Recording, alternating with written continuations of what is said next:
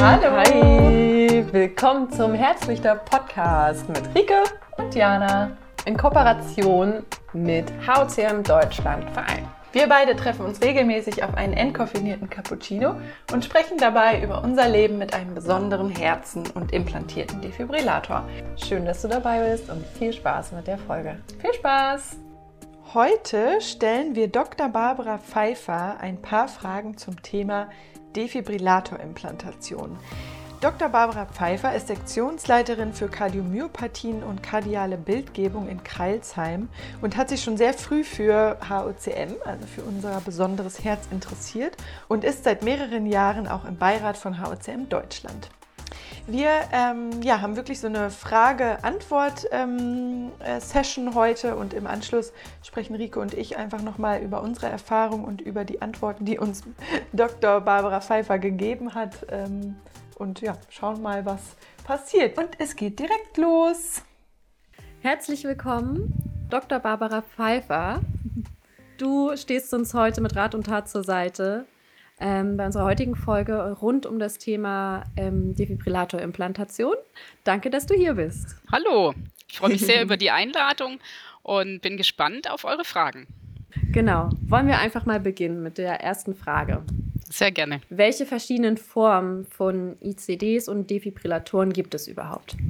Also prinzipiell sind die Defibrillatoren ja kleine Geräte, die implantiert werden wie Schrittmachersysteme unter die Haut oder unter den Muskel, meist auf der linken Seite unter dem Schlüsselbein.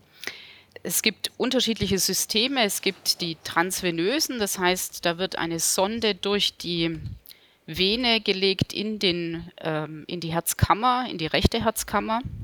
Hier gibt es unterschiedliche Systeme. Also wichtig ist eigentlich diese Defi-Sonde, dass die in der rechten Herzkammer liegt. Dann gibt es ähm, von den Systemen her aber auch Zweikammersysteme, wo man zusätzlich noch in der Vorkammer eine Sonde hat oder auch Dreikammersysteme. Das sind dann sogenannte CRTD-Systeme zur Resynchronisation. Das sind sehr spezielle Systeme. Letztendlich haben diese Systeme aber alle die gleiche Funktion, dass sie nämlich das Kammerflimmern ähm, beseitigen können, indem sie ein Schockereignis, äh, einen Schock abgeben und damit das Ereignis des Kammerflimmerns ähm, terminieren. Neben diesen transvenösen Systemen gibt es auch ein sogenanntes subkutanes System. Das ist der subkutane ICD. Ähm, dabei wird dann das Aggregat an der Brustwandseite äh, auch auf der linken Seite ähm, unter die Haut gelegt und eine zusätzliche Sonde unter die Haut Richtung Brustbein ähm, gelegt. Das ist allerdings ein System, wo nur ein Schock abgeben kann. Bei den transvenösen, also da, wo die Sonden im Herzen liegen, können diese auch als Schrittmacher fungieren. Das heißt, wenn das Herz zu langsam schlägt, kann auch diese, dieses, dieser Defi auch zusätzlich noch Impulse abgeben, dass einfach das Herz schneller schlägt. Das ist ein Vorteil, wenn man einen zu, zu langsamen Herzschlag hat. Bei den ähm, subkutanen Defis ist es quasi nur eine, eine Schockbox, dass dann nur Impulse abgegeben, können, abgegeben werden können, die dann das Kammerflimmern terminieren. Von den Größen her ist es so, dass das Gerät ungefähr so 70 bis 130 Gramm wiegt, je nachdem, was es für eine Firma ist. Ist äh, ungefähr 6 bis 8 Zentimeter groß und bis 10 Millimeter dick. Ähm, normalerweise wird eben das System unter die Haut, also das Aggregat unter die Haut gelegt, aber man kann das auch unter den Muskel legen, sodass dann das nicht mehr so aufträgt. Für Frauen ist es häufig besser, wenn das dann unter dem Muskel liegt, ähm, mhm. je nachdem, wie so der Körperbau ist. Mhm. Gewöhnlich implantiert man das eben auf die linke Seite, man kann das aber auch auf die rechte ähm, Seite implantieren. Wenn jetzt von der linken Seite das ähm, anatomisch nicht funktioniert, dass die Vene zum Beispiel verschlossen ist, ist auch eine Implantation auf der anderen Seite möglich.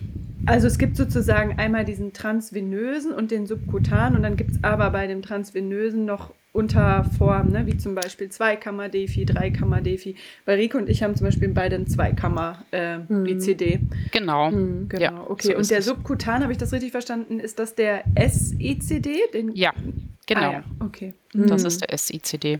Mhm. Und, und kannst du sagen, wird ähm, gerade bei äh, HCM eine bestimmte, also gerade dieser Zweikammer-ICD, den Jana und ich jetzt zum Beispiel haben, wird der da häufiger eingesetzt und warum? Oder ist das ganz unterschiedlich? Das ist ein bisschen unterschiedlich. Ähm, rein von der, vom Krankheitsverlauf ist es manchmal sehr sinnvoll, zwei Kammersysteme zu haben, also eine atriale Sonde noch mit dabei, weil es auch zu Vorhofflimmern kommen kann. Und es kann sein, dass diese Einkammersysteme das dann nicht ähm, ausreichend gut detektieren können, zum Beispiel. Ähm, oder dass es eben zu Veränderungen in dem, im Reizleitungssystem gibt, ähm, dass es zu einer Überleitungsstörung vom Vorhof, Vorhof auf die Herzkammer kommt, im natürlichen Verlauf der Erkrankung. Das ist durchaus möglich. Oder auch nach Septumablationen zum Beispiel kann es zu AV-Blöcken kommen. Und ähm, dann ist es schon sinnvoll äh, oder ist es praktisch, wenn man dann schon vorher ähm, ein Zweikammersystem implantiert hat, weil dann braucht man keine zusätzliche Sonde dann implantieren, falls es zu einem AV-Block kommen sollte. Und ab wann wird zu einer Implantation geraten? Also was sind so entscheidende Faktoren, wo man sagt, ja, hier ist ein Defi nötig? Also es gibt die Primärprophylaxe und die Sekundärprophylaxe. Das bedeutet, ähm, dass sekundär bedeutet, nachdem es zu einem plötzlichen Herztod gekommen ist, also mit zu Kammerflimmern, implantiert man so ein Gerät oder ist, besteht die Indikation zur Implantation für, für so ein Gerät, um einen weiteren plötzlichen Herztod zu vermeiden.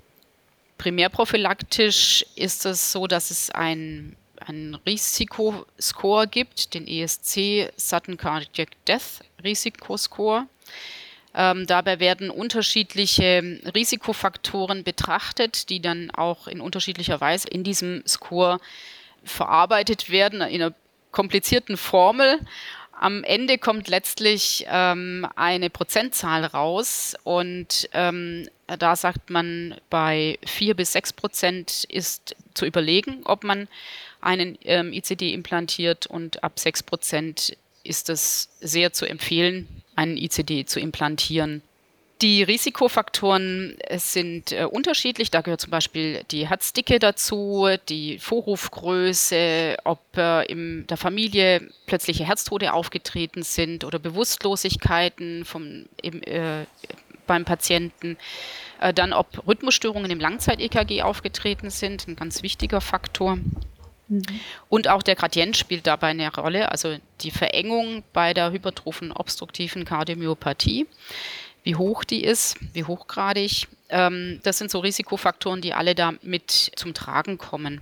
Neben diesen Risikofaktoren gibt es noch kleinere oder andere Faktoren, die da durchaus auch mit eine Rolle spielen, sodass man eine sehr individuelle Entscheidung letztlich treffen muss. Es ist nicht so, dass jeder Patient mit einer HOCM einen, einen Defibrillator benötigt. Das ist ganz wichtig zu wissen. Es ist letztlich nur ein kleiner Teil, der tatsächlich ein Risiko für einen plötzlichen Herztod hat. Und diese, diese Liste oder diese Einschätzung von den Risikofaktoren, macht man das selber oder wo ist das zu finden oder wie, wie läuft das ab?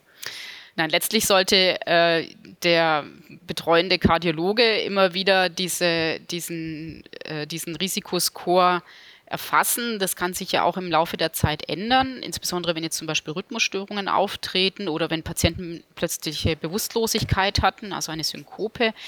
Ähm, dann verändert sich natürlich auch das Risiko und für den einzelnen Patienten. Und ähm, man sollte dieses jährlich neu evaluieren, ähm, besteht jetzt bei dem Patienten ein höheres Risiko oder nicht. Ganz wichtig noch, das habe ich vorhin vergessen zu sagen, ist das Alter des Patienten. Das spielt auch eine bedeutende Rolle, denn es ist was anderes, ob man jetzt einen 20-Jährigen vor sich hat oder einen 80-Jährigen mit der Erkrankung. Da äh, ist das Risiko für den 80-Jährigen natürlich ganz anders als jetzt für den 20-Jährigen. Hm. Wobei ähm, mir da so ein bisschen gerade die, die Frage kommt, ähm, es klang gerade so, wie ja, umso, umso älter man ist, umso, umso mehr rät man dazu, ein Defi zu implantieren. Nee, nee ist gerade andersrum. Ah, okay. Das Risiko ja. genau andersrum. ist, je älter man ist, ist das Risiko für einen plötzlichen Herztod eigentlich geringer. Mm. Ähm, okay. Patienten, die schon sehr alt geworden sind mit der Erkrankung, haben eher ähm, das äh, Problem, dass es zu einer Herzschwäche kommt. Ähm, und haben daraus eher die Probleme, wie jetzt zum Beispiel Vorhofflimmern oder ja, eine eingeschränkte Pumpfunktion. Dass sich da das Herz einfach verändert im Laufe der Zeit. Und es gibt natürlich auch andere Erkrankungen, warum man im Alter sterben kann. Ja, das, die kommen dann hm, eigentlich ja. mehr zum Tragen als jetzt ähm, ja. die HCM an sich. Und hm. wenn es jetzt zu einer Implantation kommt, was sind denn so ja, Risiken oder typische Komplikationen, die, die ähm, auftreten könnten?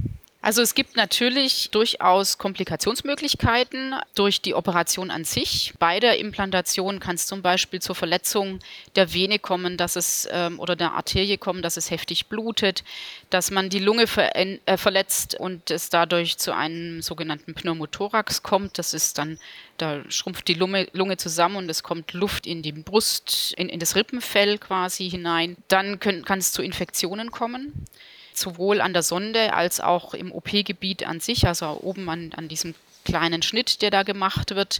Ähm, das ist immer schlecht, wenn Infektionen drin sind bei einem neuen Device, weil dann diese Infektion rauszubekommen, ist, ist äh, sehr kompliziert und ähm, es kann auch sein, dass man dann das System wieder entfernen muss bei einer Infektion. Ja, ansonsten im Langzeitverlauf kann es auch mal zu Sondendefekten kommen oder auch Aggregatdefekten dass dann Firmen auch ihre bereits implantierten Geräte dann wieder zurückrufen und sagen, da müssen eine neue Batterie rein, weil da irgendein Defekt im Langzeitverlauf passiert ist. Ähm, die Sonden können auch brechen. Da ist es aber quasi ähm, egal, in Anführungszeichen, ob das jetzt eine transvenöse oder eine subkutane Sonde ist. Auch ähm, die subkutanen können mal brechen. Deswegen ist es auch wichtig, regelmäßig zur, zur Kontrolle zu gehen. Alle halbe Jahr meistens. Genau. Um dann eben frühzeitig auch herauszufinden, ob ein Defekt am Gerät vorliegt oder nicht. Prinzipiell müssen auch die Aggregate, die, das sind ja Batterien, die halten ja nur eine gewisse Zeit, immer mal wieder ausgetauscht werden. So, die halten so fünf bis sieben, zehn Jahre, je nachdem, was für ein Hersteller es ist und was für ein Gerät man implantiert bekommt. Da gibt es ja auch unterschiedliche Batterieleistungen einfach und wie oft der natürlich ähm, einsetzen muss. Also nicht nur als, als Defi, sondern auch als Schrittmacher. Das zieht natürlich dann auch Strom mhm. und dann geht die Batterie natürlich auch irgendwann mal leer und die muss dann ausgetauscht werden. Ja, und ich glaube, so ein Risiko, das hast du jetzt gar nicht angesprochen, aber ich glaube, das ist das, wovor wir äh, alle am meisten Angst haben und das sind die inadäquaten Schocks. Mhm. Kannst du noch etwas dazu sagen? Wie kommt es dazu und was kann man im Vorfeld tun, um das zu vermeiden? Kann man ja. das überhaupt vermeiden? So, genau. Ja, prinzipiell schon. Die Geräte sind eigentlich so eingestellt, dass es ähm, nicht zu inadäquaten Schocks kommen sollte, weil es interne Mechanismen gibt, um zu erkennen, ähm, äh, ist es jetzt ein, eine wirklich eine, eine Rhythmusstörung aus der Herzkammer oder ist es jetzt eine, ein normaler Rhythmus, der einfach schnell übergeleitet wird auf die Herzkammer. Von daher ist es schon auch eine individuelle Einstellung ähm, für den einzelnen Patienten, ob jetzt das richtig erkannt wird oder nicht. Wenn jetzt zum Beispiel Vorhofflimmern sehr schnell übergeleitet wird auf die Herzkammer, dann kann es sein, dass ähm, der Defi meint, ähm, es ist jetzt eine Rhythmusstörung aus der Herzkammer und ähm, er muss da jetzt was tun. Gewöhnlich gibt es dann aber auch so Mechanismen im ICD, die dann das Ganze wieder zurückpfeifen, in Anführungszeichen, dass es eben nicht zum Schock kommt. Aber in seltenen Fällen kann es tatsächlich auch mal zu inadäquaten Schocks kommen. Mhm. Ähm, es kommt darauf an, wie der Defi eingestellt ist, ob man den Schock live erlebt, also ob man da noch bei Bewusstsein ist oder ob man schon bewusstlos ist und dann den Schock bekommt. Mhm. Das ist auch eine Einstellungssache, wie lang quasi der Defi abwartet, bis es zu einem Schock kommt. Ja was auch bei den transvenösen Geräten im Vorteil ist zum subkutanen ICD, dass die transvenösen zusätzlich sogenannte ATPs abgeben können. Das heißt, die können einzelne Stromstöße abgeben, also kein Schock, sondern ähm, ähm, Stimulationen, so Impulse, ne? genau mhm. Impulse im, äh, in der Herzkammer um diese Kammertachykardien, also schnelle Abfolgen im Herzen zu, zu durchbrechen und mhm. damit zu stoppen. Mhm. Das können die transvenösen, während der subkutane ICD das nicht kann. Ja, ist auch nochmal spannend, ja, genau. Also und auch das, dass man eine unterschiedliche Einstellung machen kann bei den Defis, ob man, dass man gegebenenfalls bewusstlos wird, weil es halt länger genau. wartet, so, ne? Mhm. Genau, ja. das ähm, ist auch nochmal ganz, eine ganz wichtige Info, Mhm. glaube ich, dass man Mhm. da auch einfach nochmal vielleicht den Arzt dann oder die Ärztin halt darauf ansprechen kann und fragen kann, wenn man eben einen Schock bei Bewusstsein erlebt hat, ob es da irgendwie noch äh, möglich ist, den anders einzustellen, dass man gegebenenfalls halt umkippt. Auch wenn Ja. das ne, auch natürlich nicht schön ist, aber ähm, für die meisten, also ich kann es nur sagen, für mich wäre das äh, schöner. so, so, ne? Ja. Und, und was war so dein, oder was ist deine persönliche Beobachtung? Passiert das oft oder sind das eigentlich wirklich die Ausnahmen? Das passiert einfach sehr, sehr selten. Was würdest du sagen, so aus, also aus deiner Erfahrung, Erfahrung heraus. heraus? Oh, schwierig zu sagen. Also ähm, sehr häufig tritt das nicht auf. Man muss immer schauen, was haben wir denn für einen Patienten vor einem sitzen? Wie muss man dann die Einstellung machen?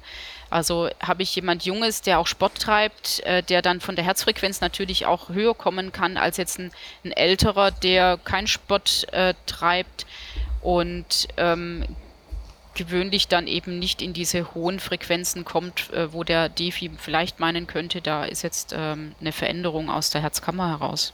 Und was empfehlst du oder ihr ähm, an eurer Klinik? Was ist so eine, eine gute Einstellung? Ab wann? Ab Für zum Beispiel jetzt ne, so 30 Also junge Menschen, oder so. genau. Genau, so junge Menschen. Das kann ich jetzt nicht so über Mhm. äh, einen Kamm scheren, weil da jedes Gerät anders ist. Ähm, Mhm. Und da gibt es spezielle Einstellungen bei den ganz unterschiedlichen Geräten. Das kann man, kann ich jetzt nicht Mhm. ähm, quasi Nicht eine- pauschalisieren, ja, genau, ja. nicht pauschalisieren. Das ist genau so, ja. ja. Und welche Erfahrungen hast du gemacht? Also welche Beobachtungen hast du gemacht? Wie gut kommen die Patientinnen mit ihrem ICD klar? Gibt es viele Menschen, die damit Probleme haben oder kommen die meisten damit gut zurecht oder bekommst du das auch gar nicht so mit als, als Ärztin, sage ich mal? Weil manchmal ne, sagt man das ja auch nicht unbedingt dem Arzt. Ähm, genau, was sind so mögliche Herausforderungen der Patientinnen aus deiner Erfahrung heraus? Äh, ja. Das ist ganz unterschiedlich. Ähm, manche fühlen sich mit dem Defi tatsächlich sicherer. Die sind dann froh, das zu haben, äh, weil sie einfach Angst haben, an einem plötzlichen Herztod zu versterben. Manche Patienten, äh, die kommen gar nicht klar damit, die haben wirklich Probleme ähm, und äh, fühlen das als Fremdkörper und können sich, ja, können sich da einfach nicht mit anfreunden.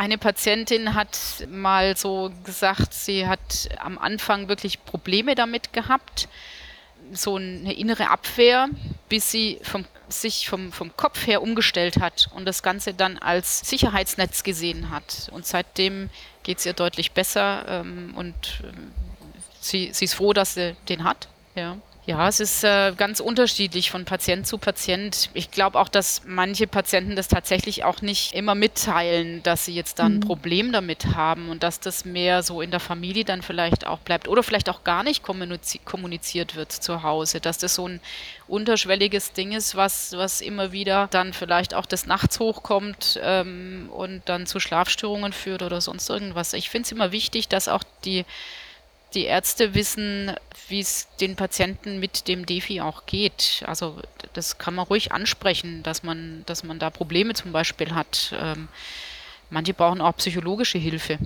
Ja. Ja, absolut. Also mein, wir haben da ja selber so unsere Erfahrungen gemacht und ähm, jede von uns auf ihre eigene Weise. Aber genau, ich finde das auch wichtig und gut, dass du das auch nochmal sagst, dass, dass das wirklich auch Themen sind, die man ruhig ansprechen sollte. Und, und gerade, ähm, sage ich mal, in Anführungszeichen ihr, also sozusagen die ExpertInnen, da kann man ja die Fragen stellen und im, im, im besten Fall kann das auch Ängste ja lösen. Einfach wirklich zu, darüber zu sprechen, sich alle Infos zu holen, dass man sich wirklich auch ja aufgeklärt fühlt, wirklich über, alle, über, über das, dieses ganze Thema, weil es ist ja doch was sehr, sehr ja, umfangreiches, weil ja, man hat dann wirklich einen Fremdkörper in sich und das ist wirklich ein sehr herausforderndes Gefühl.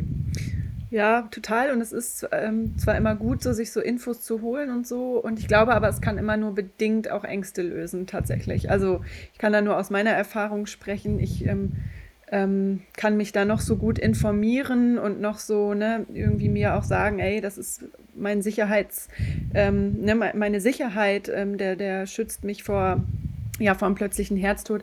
Wenn man das nochmal erlebt hat ähm, mit dem Defi, dann ist es einfach nochmal, habe ich das Gefühl, eine Schicht tiefer, die da ähm, berührt werden muss, äh, was über so Infos hinausgeht, habe ich so das Gefühl. Also eben, dass, dass da wirklich psychische Hilfe oder ja, oder irgendwelche andere Hilfe äh, nötig ist. So war es zumindest bei mir. Wie ist es denn? Ich frage mal andersrum. Ähm, hm. macht, hilft es euch, mit anderen Patienten darüber zu sprechen, wie die das erleben? Ähm, das ist ja auch manchmal, also dieser Austausch, ähm, klar bei euch zweien, ähm, da ist es, äh, glaube ich, sehr wichtig gewesen, dass ihr euch austauschen konntet. Ähm, aber bei anderen, die ihr so erlebt, ähm, kommen die auf euch zu, wollen da auch darüber reden. Manche sind ja auch sehr verschlossen und können da gar nicht so drüber reden. Ähm, was, was habt ihr da für Erfahrungen gemacht? Genau, also bei uns ist es schon so, dass die Leute ähm, mit Defi dann auf uns zukommen, gerade weil sie dann eben auf den Podcast stoßen und Folgen hören, wo wir auch darüber berichten oder ich auch darüber berichte, wie das war ähm, äh, geschockt zu werden auch. Und das, ähm, da haben wir den, den, die Erfahrung gemacht, dass denen das halt sehr hilft, dass die hören, ey, da gibt es Menschen, die haben eben auch die Erfahrung gemacht wie ich und die kommen gut zurecht, sozusagen. Ne? Gerade wenn man wirklich gerade in diesem Loch ist von, der hat gerade geschockt, so, ich weiß es noch selber, wie, wie schwer die erste Phase ist, da wieder rauszukommen, auch, auch aus dieser Angst rauszukommen und diese erste Phase wieder irgendwie gut klarzukommen. Und gerade dann halt ähm, den Podcast zu hören oder sich auch irgendwie, ja, andere ähm, Unterstützung zu suchen, ist da so wertvoll. Und genau, dieser Austausch zu sehen und zu hören, dass es, dass es uns jetzt gut geht, sozusagen, ne, und wir da irgendwie unseren Weg finden und gefunden haben, äh, hilft unseren Hörern und Hörerinnen, glaube ich, sehr gut. Also so kriegen wir zumindest immer die Rückmeldung. Hm. Ne? Ja. Genau, ein Gedanke, den ich dazu auch gleich nochmal hatte, ist, also ich merke, dass das häufig über das Thema ICD, ICD-Angst gesprochen wird, also die ganzen Ängste und Sorgen und dass es gerade kurz nach einer Implantation auch wirklich dieses einfach da, ja, sich das wirklich noch wie ein Fremdkörper anfühlt und da, also sich da daran zu gewöhnen. Und ich glaube, ja, Menschen, die eben auch so schlimme traumatisierende Erfahrungen haben oder auch Ängste haben, die sprechen natürlich darüber. Und ich glaube, in, in so Fällen wie bei mir, ich habe jetzt bisher keine negativen Erfahrungen damit machen müssen und mir geht's gut und ich vergesse manchmal auch wirklich, dass ich den habe. Und ich glaube, es ist aber halt wichtig, auch das zu teilen, damit man oder damit Menschen, die davon auch betroffen sind, halt merken, ey, das kann halt auch wirklich auch ein überhaupt oder fast gar nicht im, im Alltag beeinflussen. Genau. Und das ist, glaube ich, auch ganz, ganz wichtig. Und das vergesse ich manchmal immer wieder zu betonen. Aber das sollte man sich auch vor Augen rufen. Natürlich hört man von so Geschichten wie Jana und das macht einen erstmal Angst. Man denkt so, boah, krass. Es kann auch sehr inspirierend sein, weil man merkt, hey, ähm, Jana ist damit, also hat das, hat das überlebt und ihr geht's, ihr geht's gut und sie, sie kommt damit zurecht. Und wenn, wenn sie das geschafft hat, dann schaffe ich das auch. Aber eben auch zu merken, es gibt aber auch Menschen, wie jetzt zum Beispiel, ich nehme jetzt mal mich als Beispiel, Rike, sie hat jetzt schon seit mehreren Jahren keine Probleme, ihr geht's gut damit und so kann es eben auch sein. Ja, Genau. Und da ist es eben wirklich so dieses, es ist ein Sicherheitsding, ne? Und, und es ist gut, dass es da ist und gleichzeitig, ja, ist irgendwie noch nie was gewesen und das ist sehr schön. So. Genau, kommen wir zurück zu den Fragen. Gibt es auch die Möglichkeit, irgendwann kein ICD mehr zu brauchen? was können da entscheidende Faktoren sein? Schwierige Frage, weil das Problem ist ja, ähm, also das Beste wäre ja, wenn wir einen ICD implantieren und der muss nie auslösen. Das so wäre bei Rike das, ja, ja. Ähm, also wenn man die Entscheidung trifft, ähm, der braucht einen ICD, dann ist es für den Patienten natürlich das Beste, wenn der nie auslösen muss, und zwar im gesamten Leben. Dann haben wir den halt sozusagen für Umme ähm, implantiert.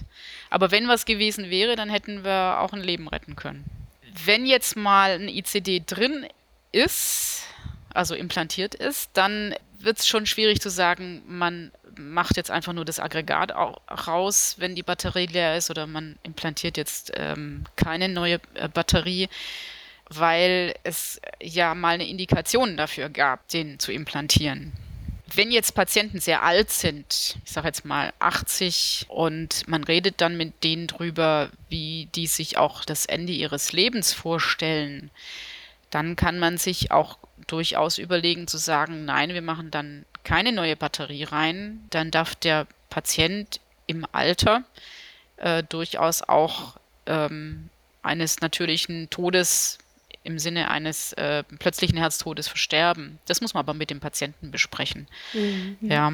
Ob es in Zukunft irgendwelche Medikamente gibt oder wie sich das weiterentwickelt mit der HOCM, das wissen wir alle noch nicht. Das ist alles Zukunftsmusik und äh, im Moment können wir nur mit dem arbeiten, was wir wissen. Von daher wird es, äh, denke ich, nicht so sein, dass man jetzt sagen kann, ähm, es gibt einen Zeitpunkt, wo man dann kein Defi mehr braucht. Hm, und andererseits ähm, hat man ja doch die Hoffnung, dass, dass sich zumindest auch in der Entwicklung von solchen Geräten doch auch noch was tut, weil äh, die sind ja auch ganz schön groß nach wie vor. Ne? Ich weiß, die waren, die waren schon mal größer, die, ich glaube, die waren sogar auch schon mal kleiner. Und ich bin auch der Meinung, ich habe mal was davon gehört, dass, dass es sogar irgendwann mal eine Studienreihe gab oder ein, ein, ein Produkt, was wirklich wie eine Art Chip war, was nur im Herzen lag. Kannst, kannst du was darüber sagen? Wie sieht da der aktuelle Stand aus? Können wir da noch auf, auf bessere, noch bequemere, in Anführungszeichen, Geräte hoffen, die ja. vielleicht auch von der Funktionsweise noch, noch besser sind und besser funktionieren? Genau, auch in Bezug auf sanftere Schocks vielleicht. ja, sanftere Schocks wird es wahrscheinlich nicht geben, weil da muss ja Strom laufen. Mhm. Nein, da gibt es tatsächlich ähm, neuere Forschungen, Forschungen. Es gibt Studien, die laufen mit dünneren Sonden, mit anderen Aggregaten, mit Sonden, die gar nicht im Herzen implantiert werden, sondern wie beim subkutanen Defi, dass äh, die nahe dem Herzen implantiert werden, wobei man dann auch wieder das Problem hat, dass die dann nicht als Schrittmacher fungieren können.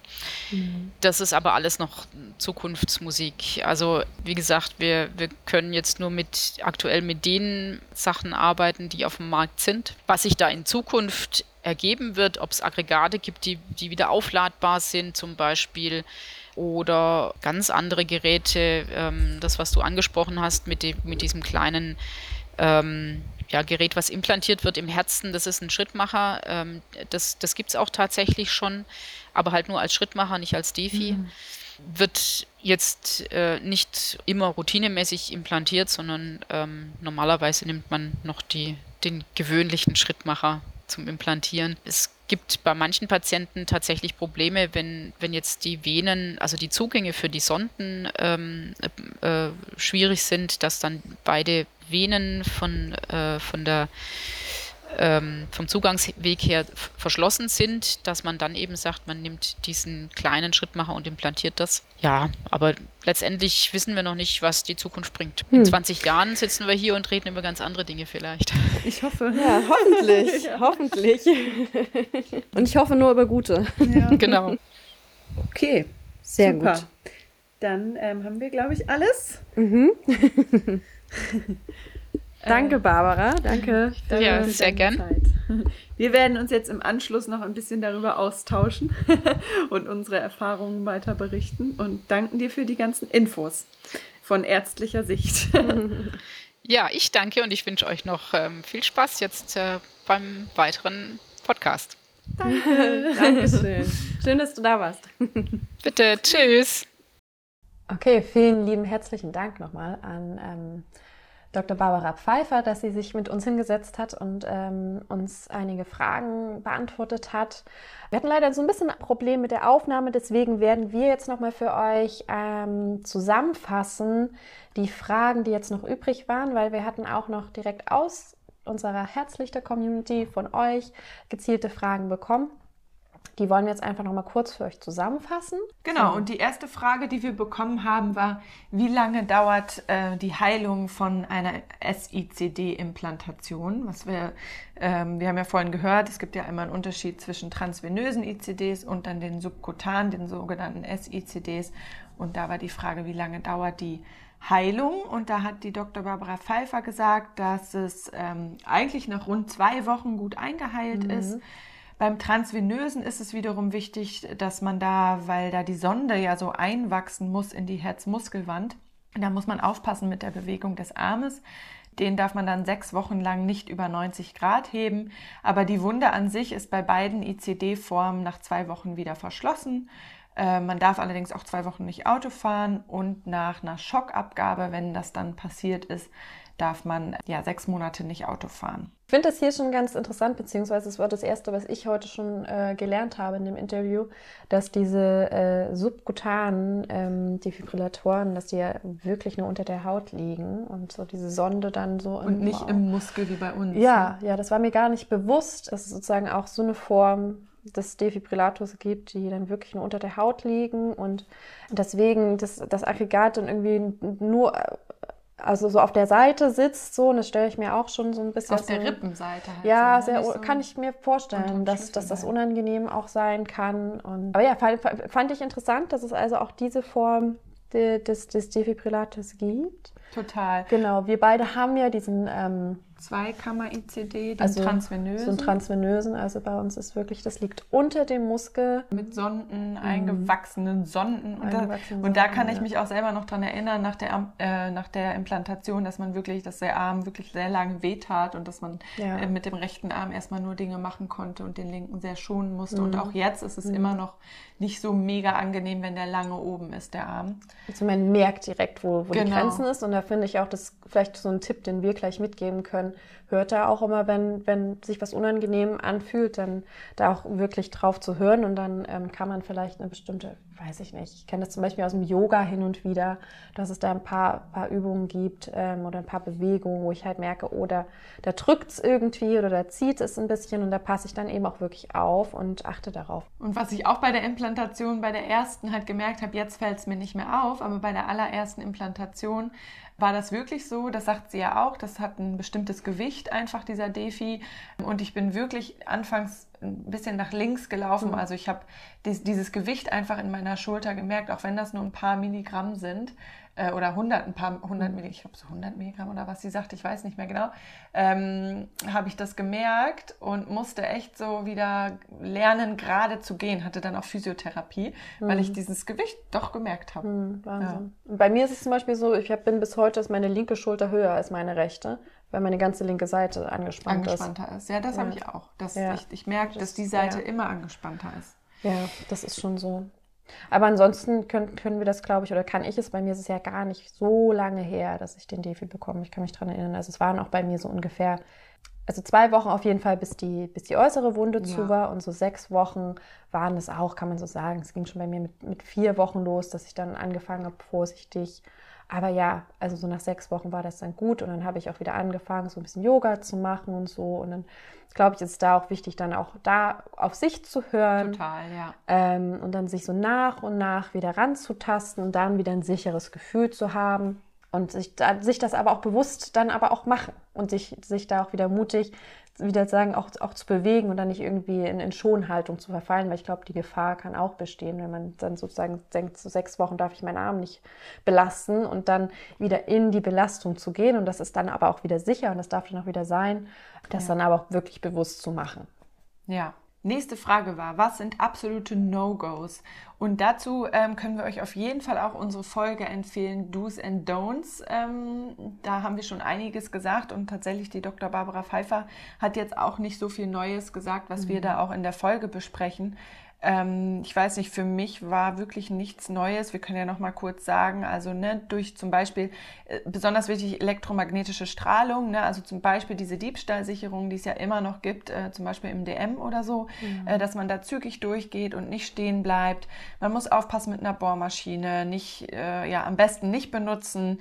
Äh, Elektrowerkzeuge, zum Beispiel Kreissäge, Schweißgeräte wirklich gar nicht benutzen. Zu Funksendern Abstand halten. Handy immer auf der anderen Seite halten, auch zum Telefon Telefonieren und auch zum Aufbewahren. Also ich habe das auch immer an der rechten Seite, nie an der linken. Das ist bei mir auch schon total automatisiert, dass ich das einfach. Du schimpfst mich sogar ja, auch immer aus, ja. wenn du mich siehst, weil ich check's nicht. Ich, genau, also es ist echt. Ich achte äh, da leider nicht, nicht so sehr drauf. Ja, mhm. da sieht man auch, okay, gut, es passiert auch dir dann nichts und trotzdem mhm. ist es einfach eine Sache, die muss nicht sein. So. Also ja, da kann man äh, schon das immer schön an der rechten Seite halten. Klar, Kickboxen ist ein No-Go, haben wir, glaube ich, auch schon in unserer Folge damals gesagt. Ja.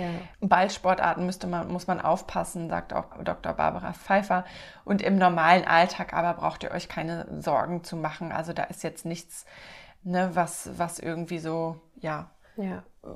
wo man jetzt, was wirklich ein absolutes No-Go ist halt. Ne? Ja. Also Abstand ist da immer die Devise. Ähm, dass man, wie gesagt, eben zum Beispiel mit dem Handy, dass da jetzt nicht Ja. auf der Seite unbedingt telefoniert und Ja, und was ich aber auch da nochmal wichtig finde zu sagen, ist, also man muss jetzt nicht die Befürchtung haben, dass ich durch eine Diebstahlsicherung gehe und die, ein inadäquate Schock passiert. Das, darum Ja. geht es nicht. Es geht darum, dass einfach diese Magnetfelder den Defi eher deaktivieren können. Und das ist halt wirklich die, die, wenn man davor Angst hat, dann sind wirklich alles, was mit Vibration zu tun hat, was eben dann vom, vom Defi falsch interpretiert werden könnte, ist ja auch irgendwie logisch. Ja. dann macht er ja eigentlich seinen Job, nur es ist halt gar nicht die Vibration vom Herzen, sondern von was anderem, ähm, dass man da einfach drauf achtet. Und ich glaube, wenn man das versteht, dass das so der, dass der, der Kernpunkt ist, worum es geht, darauf zu achten, sich von solchen feinen Vibrationen sozusagen da Abstand zu halten, sowas zu vermeiden, dann ist man schon auf der sicheren Seite. Ja.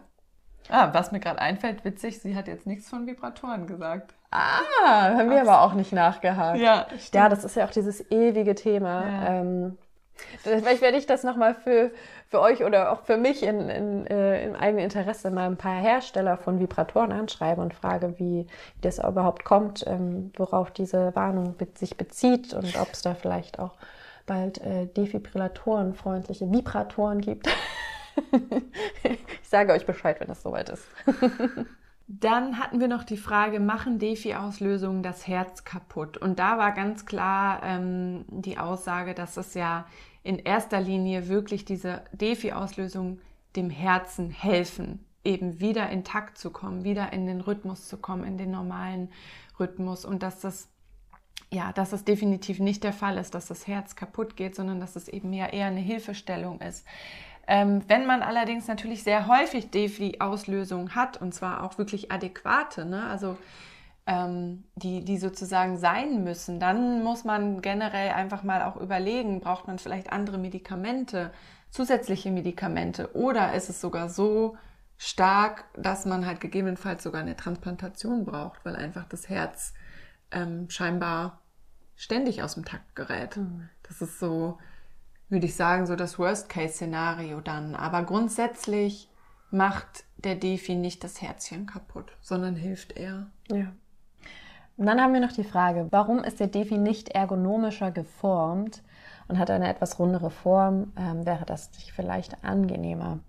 Ja, und also, also was Barbara uns sagen konnte, dass ähm, da anscheinend schon einige äh, Betroffene sich ein bisschen beschwert haben, dass die doch nicht so richtig ergonomisch passend sind und doch mal auch ein bisschen unbequem. Und so abheben auch, Ja, ne? genau. nicht so. Und dass die Firmen sich da schon Gedanken machen, dass die zukünftig ein bisschen besser gestaltet sind und sich besser, an, besser anliegen und ähm, vielleicht auch äh, im Hinblick auf 3D-Drucker, vielleicht sogar irgendwann, wer weiß, individuelle Geräte ähm, hergestellt werden können. Aber das ist halt wirklich absolute Kinderschuhen, ja. Musik und ich meine, ich, ich, letzten Endes sind, sind die Hersteller ja auch irgendwie Konzerne und die haben ein Produkt und das geht gut, das funktioniert in Anführungszeichen gut. Ja. ähm, ja, aber aktuell gibt es da leider noch, noch nichts Besseres. Wir müssen alle mit dem leben, was, wir, da, was wir da haben. Gut, genau, das waren unsere, unsere Community-Fragen und jetzt äh, wollten wir einfach noch mal ein bisschen über so ein paar einzelne Punkte sprechen. Genau, starten wir doch mal. Also Barbara sagte ähm, auch ähm, in einem Part, dass die Defis fünf bis sieben bis maximal so zehn Jahre halten. Das fand ich ganz spannend, weil meiner zum Beispiel ähm, hat über zehn Jahre gehalten, äh, mein, erst, mein zweiter Defi, den ich hatte, trotz Schockabgabe. Also sie sagte ja, das kommt immer so ein bisschen drauf an, ähm, ne, ob der Schock, dann hält er natürlich ein bisschen weniger. Aber äh, boah, bei mir, also der hat mehrmals geschockt und hat halt äh, über zehn Jahre gehalten. Also das auch mal so als kleine Side-Info. Ich glaube, äh, da gibt es mittlerweile echt gute Geräte, die lange halten und man da nicht so früh wieder unter das Messer muss. Hm. Und wie war das noch bei dir? Ich habe es gerade nicht so. Das ist ja gar nicht so lange her, dass du das neue Aggregat dann bekommen hast. Also das, das ist, als das ausgetauscht wurde. Ja, 2020 war das. Hm. Wie lange warst du dann noch mal im Krankenhaus? Nicht lang, Nicht lange. zwei Nächte oder eine Nacht. Ja. Genau, und dann halt die, was wir vorhin sagten, ne, die Heilungszeit da zwei Wochen und dann aufpassen mit dem Arm.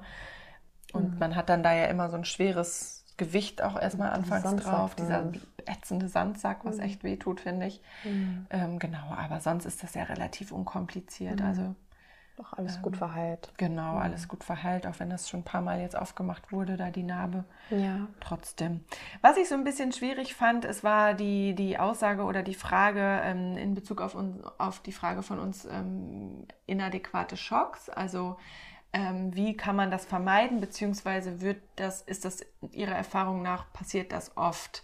Ähm, und da sagte sie ja so ein bisschen, nee, eigentlich wird das oder muss das halt einfach individuell an dem Patienten oder der Patientin halt eingestellt werden und dann sollte das eigentlich nicht passieren. Und genau das ist aber ja so ein bisschen das Problem, weil Mhm. es wird halt eben einfach nicht immer individuell eingestellt, beziehungsweise das Wissen ist vielleicht nicht da, wie stelle ich das individuell ein. Und bei mir zum Beispiel wurde es eben nicht gut eingestellt sozusagen oder man wusste einfach nicht, die Ärzte wussten damals nicht, wie sie es einstellen müssen. Und deswegen sind halt diese Schocks leider passiert. Ähm, und ja, das, das fand ich so ein bisschen, ist, oder ist so ein bisschen unbefriedigend halt, weil Ja. ich glaube nicht, dass man es halt verhindern kann, so richtig, leider, ähm, weil es eben so individuell ist. Mhm. Und ähm, der Gedanke, der mir dazu aber auch kommt, ist, äh, oder den, den, ja, den Rat, den ich dann vielleicht weitergeben würde, ist, ähm, geht da in die Eigenverantwortung und vertraut da, ich, auch wenn es jetzt erstmal gemeint ist, vertraut da nicht nur darauf, dass dann eben die Ärzte, Ärztinnen wissen, was sie da tun.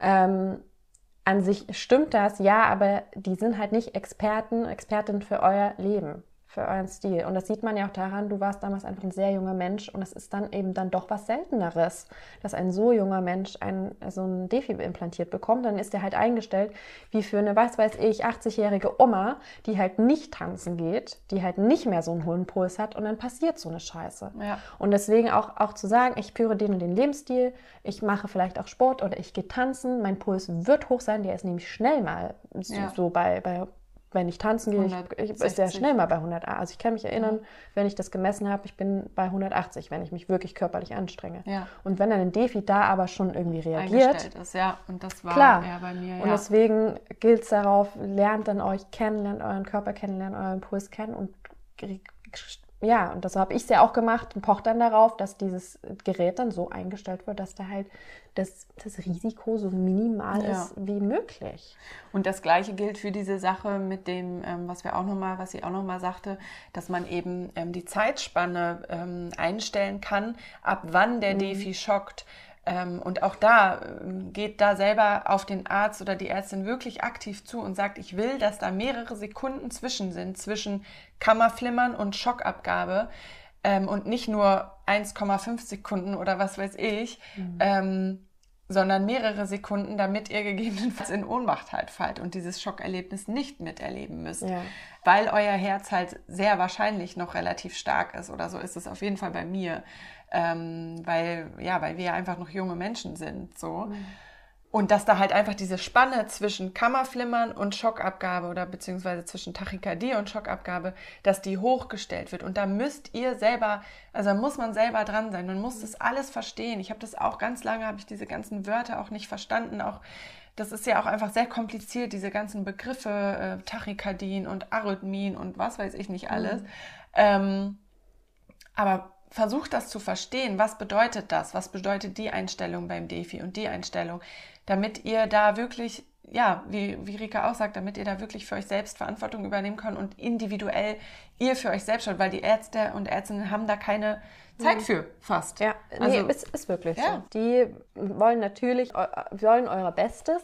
Aber auch euer sicherstes. Ja. Und euer sicherstes ist nicht immer das Beste. Ja. Das sicherste ist ein früher Schock, ein früher eine, Mhm. eine Schockabgabe bei einem frühen hohen Puls, damit bloß nichts passiert.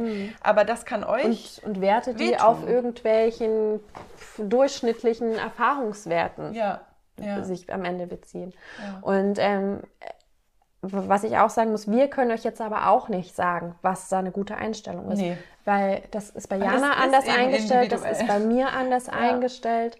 Ähm, und wir wissen halt nicht, was, was ihr für einen Puls habt, was ihr für eine Lebensart, also was, was Genau. für eine Art, ähm, wie, wie viel ja, ja, Sport macht, was ihr für Aktivitäten habt, wie, wie das war, das können wir euch nicht beantworten. Da müsst ihr so ein bisschen intuitiv vielleicht auch rangehen. Ja, und auch, also ich habe es halt wirklich äh, eben nach diesen Ereignissen dann auch immer weiter gelernt und, und gemacht, äh, dass ich halt da immer weiter geschaut habe, weil es wurde eben auch nach den inadäquaten Schocks immer wieder nachjustiert. Ne? Und so Ja. habe ich das dann natürlich auch versucht, weiter in die Höhe zu treiben, sozusagen, die Schockabgabe, ähm, damit das nicht allzu früh ist. Aber dass ihr da einfach euch wirklich nicht nur dahin legt und, und untersucht wird und der Arzt sagt am Ende, ja, ist alles gut soweit, sondern ihr wirklich fragt, ja, aber wie ist er denn jetzt eingestellt und wann und wie, dass ihr da einfach für euch auch Dann merkt ihr nämlich habt. vielleicht schon so, hä, was, was, der geht schon bei dem und dem Puls los, aber den hatte ich doch erst, keine Genau. vor zwei Wochen mal beim Ja, Joggen. genau. Und wenn ihr sowas schon wisst, dann kann sowas vermieden werden Ja, oder, voll. oder besser eben eingestellt werden. Was ich auch spannend fand oder schade fand, dass es keine zukünftig, wir hatten ja auch gefragt, ob es irgendwie forschungsmäßig mal vielleicht sanftere, sanftere Schocks geben kann, könnte. Ja, da sagte sie ja, nee, ganz klar eher nicht. Ne? Das muss halt leider ein Stromschlag sein.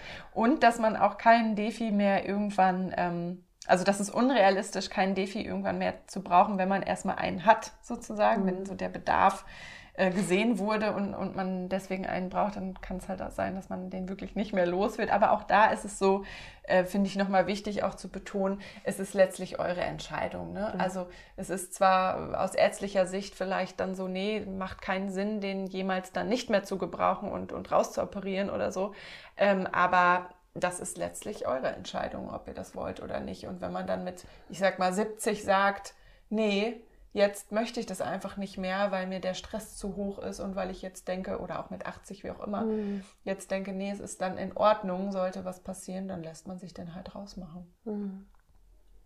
Ja. Ja, und wer, wer weiß, wenn, wenn wir mal irgendwann in dem Alter sind, was bis dahin alles geht. Also, stimmt Bis dahin sind die Dinger, glaube ich, richtig nice. Und so Hoffentlich. kannst du dann irgendwie, weiß ich nicht, Ja, per Kontakt äh, wieder aufladen. das wäre toll. Das sind halt wirklich mini. Ähm, Wer weiß, wer weiß. Ja, Wir wollen jetzt gar nicht mehr so viel äh, dazu erzählen, wie das jetzt bei uns war, denn ähm, dafür, darüber haben wir schon in, in vergangenen Episoden gesprochen, werden, wen das interessiert. Ähm, da ist zum Beispiel in Folge 8, ähm, da haben wir über, über Narben und den Umgang mit implantierten Defibrillator gesprochen. Und, Und, Folge 13 von uns erprobte Do's and Don'ts, was wir vorhin auch gesagt haben, mit angeborener Herzerkrankung in Defibrillator ist auch nochmal spannend, was das Thema Defi angeht. ja, Und halt natürlich auch meine Folge, die ich auch relativ am Anfang gemacht habe, ähm, Folge 10, die Angst vor dem eigenen Herzschlag, da geht es auch nochmal viel um den Defi. und vor allen Dingen über diese inadäquaten Schocks, die du erlebt hast. Die inadäquaten Schocks und auch dieses, ähm, ja, diese, diese Balance zwischen Vertrauen und, und Angst. Oder was heißt Balance? Aber ja, Ja. die, dieses, diese zwei Faktoren, die da halt einfach ein, eine sehr große Rolle spielen, ähm, was das Thema Defi angeht. Angst und Vertrauen. was ich noch dazu eben teilen möchte oder sagen möchte, ist ja so aus rein psychologisch, aus psychologischer Ebene, was mit uns passiert, wenn wir plötzlich ähm, ja, uns damit auseinandersetzen müssen, dass wir vielleicht so einen Def Defibrillator brauchen oder im Fall von Jana und mir, den dann auch haben, es macht, bringt uns immer wieder in Kontakt mit diesem Verlust von Kontrolle. Weil wir selber können nicht darüber bestimmen, wann und was dieses Gerät macht. Plus, wir können halt auch nicht beeinflussen, weil selbst wenn es was macht, dann macht es ja vielleicht was in einem Moment, wo wiederum ja auch was, was passiert, was uns auch wieder mit einer Kontrolllosigkeit, weil eben unser Herz diese Rhythmusstörung hat. Also es geht halt so sehr viel um ja, Ohnmacht. Und das ist also ganz, ganz normal, dass uns dieses Thema Angst macht. Und das Genau. finde ich ganz wichtig zu sagen. Es geht nicht darum, fein damit zu sein, so ein Gerät zu brauchen. Das darf und ist auch völlig natürlich, dass das erstmal sich richtig fremd und falsch anfühlt und Angst macht. Ja, und ich finde auch gerade nicht nur eben erstmal, sondern es ist eben auch dieser Kontrollverlust ähm, oder dieses Gefühl der Ohnmacht, das kann immer wieder kommen, weil es ist nicht in der Vergangenheit mal passiert, ja, es ist in der Vergangenheit passiert und es kann trotzdem auch in der Zukunft wieder passieren, weil dieser, dieser Defi ist drin. Das ist aktuell, es ist in der Gegenwart. Ähm, das heißt, es kann, es ist in Ordnung, immer auch mal wieder Angst davor zu haben und dass diese Ängste hochkommen. Ähm, trotzdem ist es immer wieder wichtig, sich auf das Positive zu beziehen und nicht die Zukunft schwarz zu malen und immer das Worst-Case-Szenario zu, zu bedenken. Also immer im Sinne von, ja, oh Gott, stimmt, das kann ja passieren, das kann ja passieren. Mhm. Aber es trotzdem halt im Hinterkopf zu haben, dass es deswegen okay ist, weiterhin auch Ängste ab und zu zu haben, mhm. weil es nichts ist, was, ähm, was wir hinter uns lassen können. Es ist was, was nach wie vor einfach akut ist oder aktuell sein kann. Und trotzdem ist es für uns leichter, den Weg des Vertrauens zu wählen und gleichzeitig die Angst zu integrieren. Mhm. Ja, und wer jetzt aber merkt, dass ähm, solche Angstschleifen oder die Sorge halt deinen Alltag so stark beeinflusst, dass das ähm, ja, du gar nicht in dieses Vertrauen kommen kannst und du merkst, das ja, schränkt dich halt wirklich ein, auch in deiner Lebensqualität, dann auch nochmal Appell von uns, such dir da wirklich Hilfe, sprich mit jemandem darüber, ähm, dass, dass man da wieder aus dieser Angst rauskommt und auch wirklich das Leben genießen kann, weil am Ende bekommen wir ja auch dieses Gerät, damit wir leben dürfen und uns eben nicht Sorgen machen müssen, dass was Schlimmes passiert. Exactly. Hm. Gut, Defi-Folge It's a Wrap. wir hoffen, ihr habt noch ein bisschen was gelernt. Wir hoffen, ähm, noch so ein bisschen aufgeklärt zu haben über unsere kleinen, äh, kleinen äh, Geräte da. genau, und folgt uns gern auf Instagram, hinterlasst uns einen Kommentar oder auch eine Bewertung bei Spotify. Wir freuen uns, wir freuen uns über jede Nachricht und senden euch Liebe, Liebe, Liebe. und nicht vergessen, du, du bestimmst den Rhythmus deines Lebens.